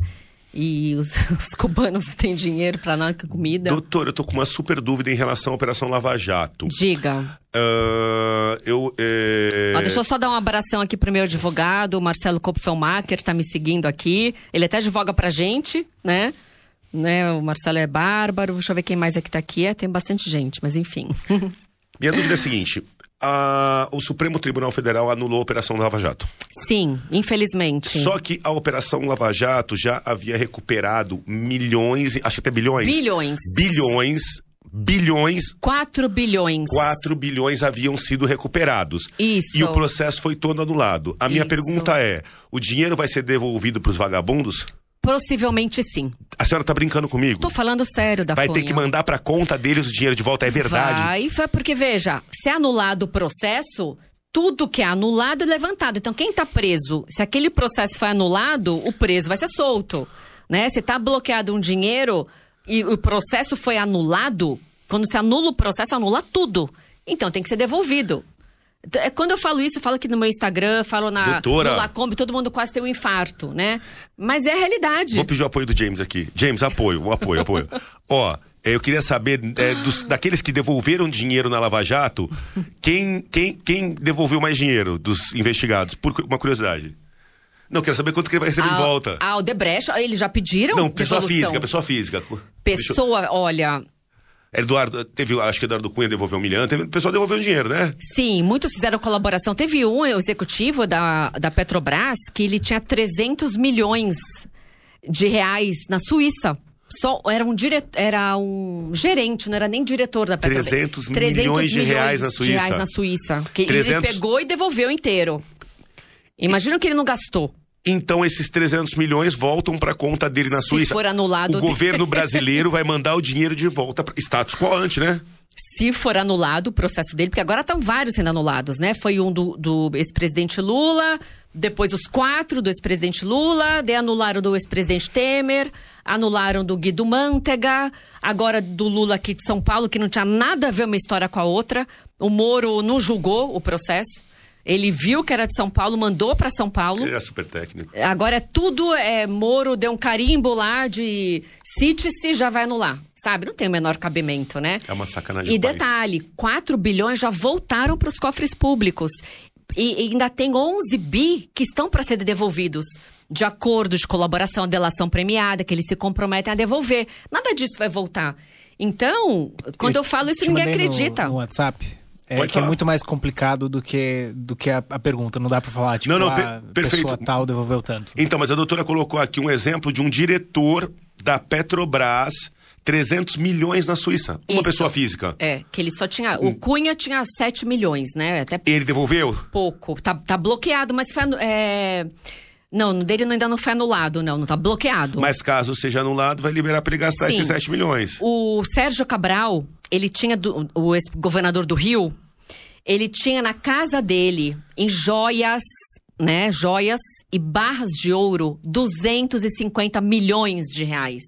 O que, que faz com esse dinheiro? Assim, eu preciso roubar. Ah, eu quero ser corrupto. Também não dá pra entender. Ele, ele, quanto que dinheiro estava ali parado que podia ser gente comendo? Sim! E detalhe, nessa época que foi apreendido esse ouro todo, os servidores públicos do Rio de Janeiro estavam sem receber 13 terceiro salário de janeiro, de fevereiro e de março. Daí, é, a, a Força Tarefa de, de, do Rio de Janeiro, os meus colegas de lá, eles fizeram uma entrega desse dinheiro todo do ouro virou dinheiro para pagar todos os servidores e aposentados do governo do Rio de Janeiro. Então voltou isso, né, para a sociedade. Né? Espero que isso não tenha que voltar, né, fazer quem recebeu ter que devolver pro bandido, né? pois é, é um absurdo. Inacreditável. É inacreditável. E no seu curso de corrupção, qual que é a linha do curso, doutora? Olha, o meu curso é para o público geral, para ah. leigo, para qualquer pessoa. Meus alunos são de tudo. Tem, tem estudante de direito, tem advogado. Aceita delegado? Aceita. Aceita delegado. Tem uma promotora Tá. Tem vários advogados, né? Tem PM. Explica o curso para mim. Quantas Explico. horas a aula? Como é que funciona? Explico. São, é, o curso é todo gravado. São 30 aulas. É, no, são 11 horas de aula. As aulas são curtas, então é 20 minutos. É assim, como eu estou falando aqui para você, pro, com nossos ouvintes, de uma forma bem fácil, bem clara, eu explico é, o que, que faz o poder legislativo. Eu explico os poderes. Legislativo é o deputado, é o senador, eu explico o que cada um faz, o que, que o vereador faz eu falo do Poder Executivo, explico o que é impeachment, falo de CPI e falo de processo penal. Explico as prisões, que nem a gente falou da prisão em flagrante, eu explico. Curso para de, todos. Para todos, para médico, para é, marceneiro, doméstica, tá. enfermeiro. Qualquer pessoa pode fazer o curso para aprender. Quem está assistindo a gente aqui agora, para ter acesso ao curso, faz o que na internet? Digita, entra em que canal, como? É melhor, é, pelo meu Instagram mais fácil. Será, acho que todo mundo tem Instagram, será ou não? Não. Porque é... senão tem que digitar o, o o link da Cursology. Eu não tá, tenho aqui de pronto. Daqui a pouco a gente faz isso. Então, tá, entrando no Instagram da doutora, que a gente já colocou, colocou na tela o Instagram, doutora? Eu, eu, pego com ela quando acabar e coloco na descrição do, do vídeo. Do vídeo, show de bola. Tá, porque se, se entrar no meu Instagram, tá fácil. Lá no, no link, na bio, é só clicar lá que já cai no curso de Justiça e Corrupção. Beleza. Vou fazer um parênteses agora para fazer o nosso jabá. Nosso podcast tem o apoio da Eurocapital, que oferece investimentos planejados para policiais, aquela segurança para ser utilizada após a aposentadoria. Antecipação e recebíveis investimentos em debentures. Ligue para 3003 6024 ou acesse www.eurocapitalsecuritizadora.com.br. Eurocapital, mais do que investimento, um conceito de vida. Nosso podcast conta também com o patrocínio da Gold iPhones. Realize suas compras via WhatsApp no número 11 96348 7258. Contamos também com o patrocínio da HackerSec para você que quer aprender sobre cibersegurança para se proteger e atuar no combate ao cybercrime, aprenda com um dos cursos da hackersec.com. É uma plataforma de educação que te ensina do zero ao avançado. O mercado está precisando de profissionais para combater os cybercriminosos, estelionatários e fraudadores. Acesse hackersec.com para saber mais. Fica aqui também já a dica para é, o Jabá, pro Habibs, estamos, Habibs, contamos com o patrocínio seu, Habibs, para mandar nossas esfirras aqui, porque o podcast está necessitado de esfirras, né? Então, dentro em breve, contaremos aí com o patrocínio, eu acredito que com o Habibs também. Um abraço para eles, né? Para eles lembrarem da gente, James. É, aproveito aqui também o ensejo para mandar um abraço a todos os alunos da Universidade Católica de Santos, que é a universidade que eu me formei e que a doutora também se formou. Nós somos formados em direito na mesma casa, somos santistas os dois, né? Isso. Nossa terra natal é Santos, a doutora também é santista. Estudamos na mesma, mesma biblioteca, Isso, enfim. Casa Amarela. Casa Amarela. Que saudade. Eu fui professor na, na, na Unisantos durante quatro anos, me ah. afastei agora. É, eu era professor antes de vir para São Paulo. Que legal. Eu me formei com 26, com 30 eu já havia voltado como professor. Oh. Com 31. Cinco anos depois eu estava já lecionando e fazendo mestrado. Que bacana. Então, assim, eu sou Casa Amarela. Fui até dono do Tagarela do bar. Né? Ah, eu ia direto no Tagarela tagarela casa, nos intervalos. Entendeu? pois é, então assim, um abração ah, para minha pra diretora, minha amiga, grande amiga Renata Bonavides, que foi minha chefe, minha diretora lá. E em nome dela, um abraço a todos os professores, professor Calixto, a todos os professores da Unisantos. A gente é Unisantos Futebol Clube, galera. Isso mesmo, tenho muito orgulho da, da Universidade da Católica Amarela. de Santos. E a cidade também adoro lá, né? Chefe, quando anunciamos que a doutora vinha, nós é, publicamos para fazerem perguntas na página da comunidade. Né? Perfeito. Né? Teve 103 perguntas, não vai dar para responder tudo, obviamente, mas as duas mais votadas, né? A, a mais votada é a pergunta do Felipe. Ele está perguntando o que, que acha da emenda antiprivilégio do Kim Kataguiri referente à reforma administrativa. Olha, eu vou ser sincero que eu não li a tudo sobre a reforma administrativa, tá? Mas, mas eu concordo. Eu acho que é importante enxugar o Estado. Eu, eu não, não digo que eu concordo com todo o eu pacote. posso só esclarecer, ele bate, claro. ele bate na questão dos 60 dias de férias. Ah, então, tá. para diminuir para 30 dias. Esse é, o, é, esse é o ponto. Tá, é bem polêmico a, isso, a mas. Emenda, a emenda. É, mas eu concordo. Eu tenho esse direito. Eu, ah, membros é tão bom do MP, na própria carne, né? membros da magistratura, nós temos esse direito, mas eu não acho justo. O né? país inteiro. Sim, eu não que acho legal, justo. Que bom, é, então eu concordaria sim com isso. Que, que é polêmico? O, esse, essa questão essa institucionalmente questão, é, é, muito porque eu polêmica. tô falando ela, ela, contra a minha própria... instituição, é. O benefício que nós pra vocês temos. é polêmico. É, então, é, é, Não, é, não, eu, eu assumi essa posição, né? Eu dizer que eu sou contra é uma, é uma É causa desconforto Dentro, em outras pessoas. Para os colegas. Assim como quando teve a reforma da Previdência. Eu era favorável. ah, Eu vou ter que trabalhar mais tempo, eu estou contribuindo mais, né? Mas eu era favorável porque o Estado hum, tem que diminuir o Estado. Tem que pensar no coletivo, né? Exatamente. Uma hora vai quebrar. Exatamente. O, esta, o Estado também não, não tinha a condição de só pagar é, aposentado e funcionário público. Então tem que ter uma, uma diminuição, sim, né? Concordo plenamente. A segunda pergunta mais votada é, aliás, é da mesma pessoa. Ele faz boas perguntas, aparentemente. É, por que não temos uma Secretaria de Segurança Nacional como os Estados Unidos têm a Homeland Security? Acho que é mais secretaria... você essa pergunta, hein? Então, é, a, a gente tem uma, a gente tem dentro do Ministério da Justiça nós temos a Secretaria de Segurança Pública que eu acho um absurdo porque a segurança pública é o terceiro maior pedido dos brasileiros e merecia um ministério autônomo, sem a palavra justiça Você acha antes. melhor, separado? Com, sem dúvida. Os estados é separado. O secretário de Justiça é o advogado do presidente, do governador. Tanto que, durante a Lava Jato, o Eduardo Cardoso foi o advogado da Dilma. E ele não tinha que estar à frente da segurança junto com a polícia. Como é que, eu, como é, que o cara que está advogando pro presidente vai mandar na própria polícia que pode investigar o presidente? Então, é, é, é, é para mim, é uma anomalia. Ministério da Segurança. E assim, eu, eu não tenho nenhum problema do, do, Ministério Público Federal trabalhar junto com o Ministério da Segurança. Uhum. Mas a segurança tem que ter autonomia. Se a autonomia fica só no Ministério Público, a gente vai sempre ter sempre uma polícia amarrada pela política. Certo. É aquela história de que qualquer policial nos Estados Unidos para um deputado e prende, porque ele fala: você é deputado, mas eu estou em nome da lei. Uhum. Eu não estou trabalhando é, para o presidente ou para o governador. Eu trabalho para mais que eles, pela, pela lei, é. para todos. Uhum. Então, pro assim, Estado, né? Isso, não para o governo, né? Então, esse, esse eu, eu, eu acho um absurdo. Porque sabe o que, doutora? Não se discute mais polícia, segurança pública. É, vou comprar arma, viatura, colete. Procedimento de abordagem está certa? Tem arma mais moderno? Técnica de investigação? Tem mais computador? Verba autônoma? Embola tudo. É. Você fala um brasileiro, pilares. O que, que você quer? Segurança. Saúde, segurança e educação. Sim. Saúde, segurança e É, educação. segurança segundo, né? Ministério da Saúde tem? Tem. Tem. Ministério da Educação tem? Tem. Tem. Ministério da Justiça e Segurança tem? Não, não tem. É, da Justiça. Ge- geralmente são advogados. É sempre advogados criminalistas. A gente né? teve um Todos. ministro, na minha opinião, a gente teve um ministro da Segurança nesse país. Sérgio Moro. Aliás, mi- Alexandre de Moraes também. O ministro que foi o primeiro. Ele fez muita polícia, ele fez Uhum. Sim, segurança, ele ele, foi mergulhou. secretário de segurança Ele saiu da Paulo. secretaria. Foi muito foi. bom secretário, Muito é. bom. Trabalhei com ele bastante. É. Uma- vários casos no DEIC. E o, o juiz Sérgio Moro, como ministro da, Segu- da Justiça e Segurança, foi ministro Ele da foi- Segurança. Foi até mais segurança do que da justiça, né? É, Exato. foi ele, muito bom. ele, ele não foi pro lado da advocacia do presidente, ele foi pro lado do combate à corrupção, do Isso. fortalecimento da PF. Separar facções. Separar né? facções, operações contra o tráfico, Tráfico, internacional. contrabando de Então ele foi.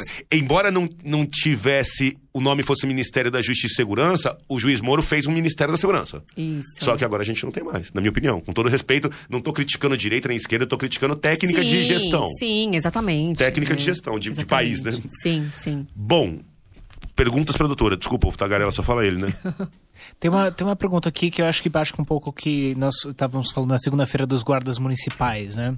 Então é uma pergunta é, relativamente complexa. Por que, que as guardas municipais são tão criminalizadas por suas ações? O que, que pode ser feito para estabelecer critérios objetivos de ações policiais e como inserir a guarda nisso? É, para o trânsito foi fácil fazer a migração de competência, mas para a guarda municipal tem tanta resistência. O que, que pode ser feito para mudar isso? Pergunta complexa essa, né? Mas, mas como assim, criminalização em que sentido? Então, eu, eu já entendi, eu entendi é, a pergunta, doutor. É, minha, né? Assim, é, a, a, as, muitos discriminam, muitos leigos discriminam a guarda municipal. Tá. Por conta da questão deles não terem é, eles são policiais de fato, porque ele tá na rua, faz patrulhamento, faz ronda, a pessoa sai correndo na direção dele, pede ajuda, Sim. ele tá armado. Ele é um policial. É, agora tá armado, porque um tempo atrás não, não era, né? todos armados. Tá. município com mais de 50 mil habitantes, que são muitos, tá armado. Tá. Todos eles têm curso. A lei dos guardas obriga eles a fazerem requalificação todo ano. A nossa da Polícia Civil Estadual não tem essa obrigação. Olha. Então as guardas são treinadas, têm arma e tem toda a situação. Só que quando eles não vão de prisão, eles não têm o respaldo jurídico. Ah. Porque eles têm que ir, eles vão no qualquer do povo. Sim. Então, é, conversei com, com um colega hoje, é, advogado, ele teve em Curitiba. E ele elogiou muito a Guarda Municipal de Curitiba. Ele falou: via mais viaturas da Guarda Municipal atuando no policiamento do que outras polícias. E eles fazem isso sem o respaldo jurídico. Então é isso que, que, que o ah, colega estava dizendo. que está falando. É, é, é, é, é você não, mas colocar. Tá errado isso, né? É um né? absurdo, é doutora. É um absurdo, porque ele é, ele é um agente. Ele é um policial. Ele é um policial. Ele é um policial municipal. É. Igual tem polícia municipal em todo o município. Sim, no meu entendimento, ele poderia dar voz de prisão em flagrante, mas não como qualquer do povo, como autoridade. Isso, mas a PEC, eles têm uma né? PEC, doutora, que é a PEC 275, que eles hum. pedem isso. E assim, outros é, deputados policiais corporativistas ah. por guerras institucionais não querem que se estenda esse poder achando ah, que vai... Ah, gente, mas isso é uma bobagem. Deixa eu contar vai mais um. a segurança, não vai aumentar um Sabe poder. o efetivo? O efetivo de A minha opinião é assim, ó, se você aprova a PEC 275 e fala... Porque é, se um guarda municipal passar na frente da biqueira e ver vendendo, ele não é obrigado. Ele, tá, se ele tem esse. É. Ele, ele vai no poderá, não no deverá. Tá, no deverá. Se ele tiver no deverá, ele vai prender. Uhum. Então, se essa PEC é aprovada, a gente tem um aumento de efetivo de 110 mil homens no Brasil. São, sem, sem um real de impacto orçamentário, porque as prefeituras já estão pagando. E eles já fazem esse trabalho sem o respaldo jurídico. Olha. Só falta um reconhecimento e o pessoal em Barreira, em Brasília. Ah, não, isso tá errado. Foi só para dar um esclarecimento. É, eu não, não, tinha conhecimento disso, não, mas é, é, bom... é, é o, o, mundo inteiro tem polícia municipal já. E competição entre polícias e ciclo completo em todas as agências. Ministério uhum. Público começou, termina. Polícia Municipal começou, termina e manda pro juiz. Uhum. Polícia Militar começou, termina, manda pro juiz. Polícia Rodoviária Federal, quem fez o primeiro BO, colhe as oitivas, junta, pra, entrega pro juiz. Sim. Celeridade. Uhum. Né? Então, assim. É... Eficiência. Eficiência. Também, né? Então, assim, a gente, a gente ainda. Mas o que eu falo, quando que a gente parou para reavaliar o nosso sistema de segurança pública depois de 88? Paramos para analisar. Sim, mas ficou sucateado na né, segurança pública. Sucateado. Foi, ficou largado. Largado, doutora. Largado. Desculpe, vamos lá. Perguntas? Tem uma aqui perguntando é, como que funciona o programa de proteção à testemunha e como, quando alguém pode ser contemplado. Tá, eu faz muito tempo que eu não trabalho nessa área, né? Mas é, é, o, é o que chama Provita. Então, quando a pessoa é ameaçada, quando ele faz uma. É, tem informações importantes né, sobre o, o caso, é, ele tem que buscar esse, esse instituto, que pode ser através do próprio promotor ou a própria polícia pode encaminhar também. E daí vai ser feita uma análise da pessoa para ver se ele preenche os requisitos, né? Não é só a pessoa querer é, entrar no Provita que ele vai entrar nesse sistema de proteção à testemunha. Então é importante ver se, se preenche os requisitos, né? E, e, daí ele vai ficar num. Evidentemente, pode até, pode até mudar o nome, essa possibilidade também, mas é uma medida jamais mais elevada, né? Não é tão simples assim, mas ele vai ficar num, num lugar é, secreto, num lugar escondido e vai contar com, é, contar com uma certa proteção. Isso acontece muito nos casos de, de tráfico, né? De entorpecente. Uma época eu trabalhei nessa área de tráfico internacional e tinha um delator que estava contando, estava tava até na CPI do narcotráfico, isso faz muito tempo, quase uns 20 anos. E ele, ele estava inserido no Provita. É, é um, é um sistema interessante, mas é um, não é muito efetivo, porque tínhamos que ter mais investimento nisso, teria que ter mais unidades, é, mais essas casas que acolhem essas pessoas, né? É, é, um investimento é caro isso, né? Mas é muito importante porque as pessoas têm que ter a confiança no sistema de poder delatar, de poder denunciar ou apenas testemunhar e ter uma proteção, né? Perfeito. Doutora, eu vou esticar agora a pergunta minha. Eu queria uma pergunta de curiosidade. É, o coordenador, acho que a pessoa que mais apareceu em termos de lava-jato na, na mídia, na opinião pública, foi o, o procurador Deltan Dallagnol. Sim. Eu sou particularmente sou fã do trabalho dele, da técnica jurídica e de tudo. Eu queria saber, assim, se a senhora pode falar, qual é a situação dele hoje no Ministério Público, se ele foi punido, se ele não foi, é, é, e qual é a... Para mim, ele é um herói, minha posição. Um herói, um trabalhador. E a posição dele com os colegas, como é que, como é que ficou a coisa? Tá, ele é um excelente profissional, é uma excelente pessoa, Certeza. um excelente cristão, ele é, tá preza cara, né? muito a família, a mulher, os filhos, os pais, os amigos. Ele é uma excelente pessoa. Conheço ele, é, sou muito próxima dele. E além de ser uma pessoa extremamente inteligente, extremamente qualificada, fez mestrado em Harvard, então profundo conhecedor, escreve livro. Eu sempre falo que eu aprendi muito e aprendo com ele até hoje. É, então, assim, é, nos áureos tempos da Lava Jato, né, 2016, 2017, estava é, indo muito bem a operação, mas depois o sistema começou a reagir. Isso. Né? Quando vai é, atingindo os altos poderosos, né? O sistema reage. Daí o sistema reage, o STF reage, o Poder Legislativo reage. Então, ele sofreu muitas representações na, na, no, na Corregedoria Externa, que é o Conselho Nacional do Ministério Público, CNMP. Eu também, o Renan Calheiro já me representou no CNMP. Que honra, isso é uma medalha, né? Foi arquivado, o Partido dos Trabalhadores também. É, eu sofri também três representações. Medalhas, são medalhas de guerra. É. E Chama tudo, de medalha de guerra. É, tudo foi arquivado. É, numa representação falavam que eu era agente da, do FBI, que eu tinha ligação com o FBI, né? Quisera eu, Teoria né? da conspiração. Ia ser, um, ia ser um prazer a gente ter né? um convênio, trocar dados, informações. É? Ia ser quando, uma honra. Quando eu tava na faculdade, meu sonho era ser agente do FBI. Acho lindo, maravilhoso, né? Tive o prazer de poder dar palestra para eles. Olha que bárbaro. Ai, que legal. É, e fui lá ensinar. É, é, foi muito bacana. Enfim, mas o Deltan, né? Sofreu muito mais representações, né? E teve uma que ele foi punido por advertência apenas por esse Conselho Nacional do Ministério Público, numa representação também do senador Renan Calheiros. Porque foi na época em que o Renan Calheiros ele era candidato a ser presidente do Senado e o Deltan foi nas redes sociais e disse que seria interessante que o, o presidente fosse uma pessoa, o, preside, o presidente ao Senado não tivesse envolvido em escândalos de corrupção. Simples o, assim. O né? óbvio, o óbvio, né? Foi o óbvio. Todo mundo quer que o presidente da Câmara, do Senado não esteja não envolvido. envolvido em... E por conta disso, o Renan representou e ele foi punido, é violação da liberdade de expressão dele, né? Uma coisa. absurdo. Se ele tivesse ofendido, tivesse chamado ele de corrupto, nada disso.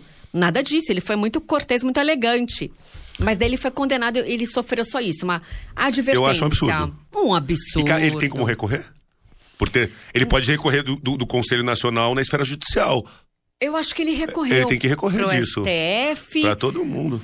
Eu acho, acho que foi pro STF, acho que é só pro STF que pode. Pro STF. É, e acho que foi suspensa essa advertência dele. É, eu não, não sei se caiu, mas estava suspensa. Doutora, acho que o ministro Fux suspendeu. Depois que eu fiz o canal no YouTube, começou, a gente começou a passar as coisas, não tenho vergonha de falar nenhuma. Sofri um pouco de perseguição por colegas por conta de acharem que estava aparecendo demais. Ah, eu também. E eu tô com seis apurações preliminares todas vinculadas à liberdade de expressão. Pois então, é. Então, é, é, a gente é, não tô nem não é uma crítica que eu faço, mas assim, eu acho que queria que. Porque eu fiquei. O caso me chama atenção ele deu uma opinião que ele é contra as pessoas de ficha suja assumirem cargos importantes como presidente do Senado. Sim.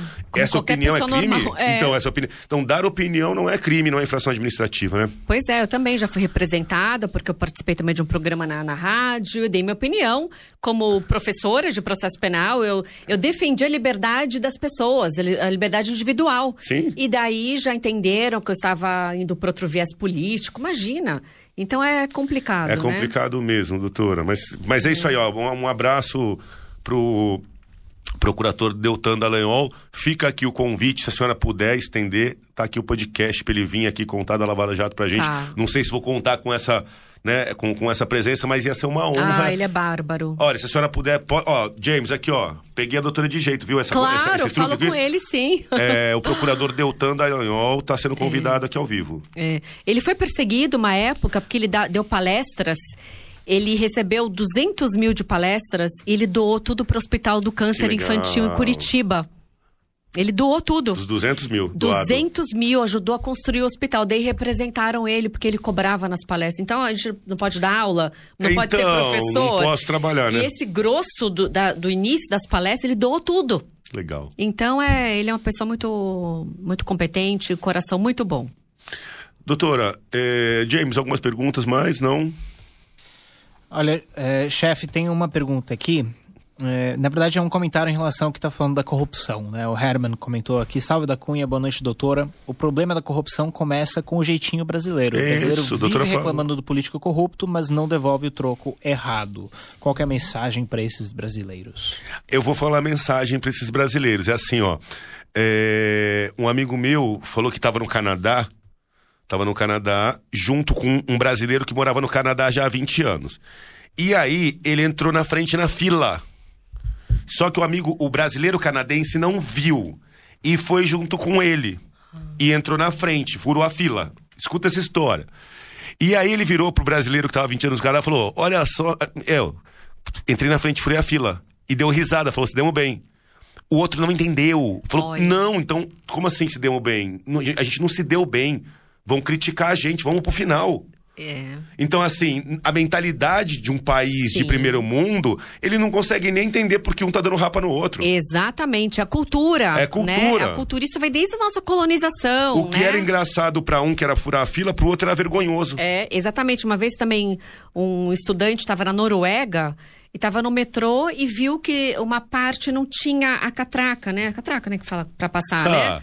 E daí falou, mas por que, que ali não tem a catraca? Porque ali é para cadeirante, né? O norueguês falou, cadeirante, não, não tem como passar por aqui, passa por ali. E daí ele falou, mas o pessoal não entra por ali? Não. O norueguês não entendeu. Como assim? Não, lá é pra é... cadeirante. Ele não entendeu. Ele não entendeu a mentalidade, a é. leitura de já dar o golpe. Por que, que, a pessoa ia passar sem pagar a tarifa, né? Então, é, é tem o fator cultural também, a corrupção, Muito. infelizmente tem. Por isso que é importante mudar essa mentalidade. E a, a, a medida 1 um das 10 medidas contra a corrupção era mudar essa mentalidade, para mostrar como faz mal a corrupção. Um dia você ganha uma vantagem vantagenzinha aqui, depois você vai ser lesado, né? Então tem que mudar essa, essa mentalidade. Os, os, políticos eleitos vieram do povo, né? Exato, né? Eu acho que quem tá. É, é, é, isso é uma verdade, a gente tem que parar para refletir isso. É. Então, cada ser humano tem que melhorar. É. Se cada pessoa ajudasse uma, o Brasil era outro país. É, o Deltan que sempre falava isso: os políticos não vêm de Marte. Quem é... são os políticos? É a gente do povo, né? É gente do povo. É gente do povo. Então, aquele que embolsa o troco, se ele se, ah, estiver como um grupo senador, melhorzinho? vai ser um milhão aqui, cem milhões. Só muda então, o patamar. É a tua esfera de, de poder roubar, né? Muito bom. Eu queria fazer, antes disso, eu queria fazer umas considerações finais, antes de abrir para as considerações finais da doutora, para falar o seguinte para os seguidores da rede do delegado da Cunha. É, o Ministério Público, a, é, a Polícia Civil as polícias militares estaduais, a gente faz um combate muito forte, um combate muito forte uh, aos, aos crimes que acontecem no cotidiano, homicídio, furto, roubo, tudo. Só que assim, é, muitas vezes as polícias sofrem muita influência política. Infelizmente sofrem, seria uma hipocrisia eu falar que não. E às vezes, por falta de garantias e de força, quando é para a gente fazer polícia contra grandes empresários, contra esferas maiores do sistema, muitas vezes a polícia precisa de mais força. E assim, qual que é o papel de um órgão chamado Ministério Público Federal que a doutora está representando aqui? Eu vejo que o Ministério Público Federal tem a atuação dele principal no governo federal, aonde está a maior parte do nosso dinheiro. Então, assim, quem que é a doutora? A doutora e todos os promotores, os procuradores da República, são as pessoas que estão batendo, estão defendendo é, o lugar onde vaza mais dinheiro, onde a gente é mais roubado. Por mais que o meu trabalho é muito importante, sim. Só que lá em cima, no meio da corrupção política e empresarial, roubam muito, mais, muito, mais, muito mais a gente do que aqui embaixo. Não tô falando tá? E assim, as pessoas responsáveis por pegar esses ladrões gigantescos são os procuradores da República do Ministério Público Federal. Então são verdadeiros heróis em busca de preservar o patrimônio. É, comba... Eu acho que é o órgão que mais combate a corrupção e assim, eu dou os parabéns para o Ministério Público Federal. Concurso dificílimo, pouquíssimos amigos passam. Concurso com a prova oral em Brasília.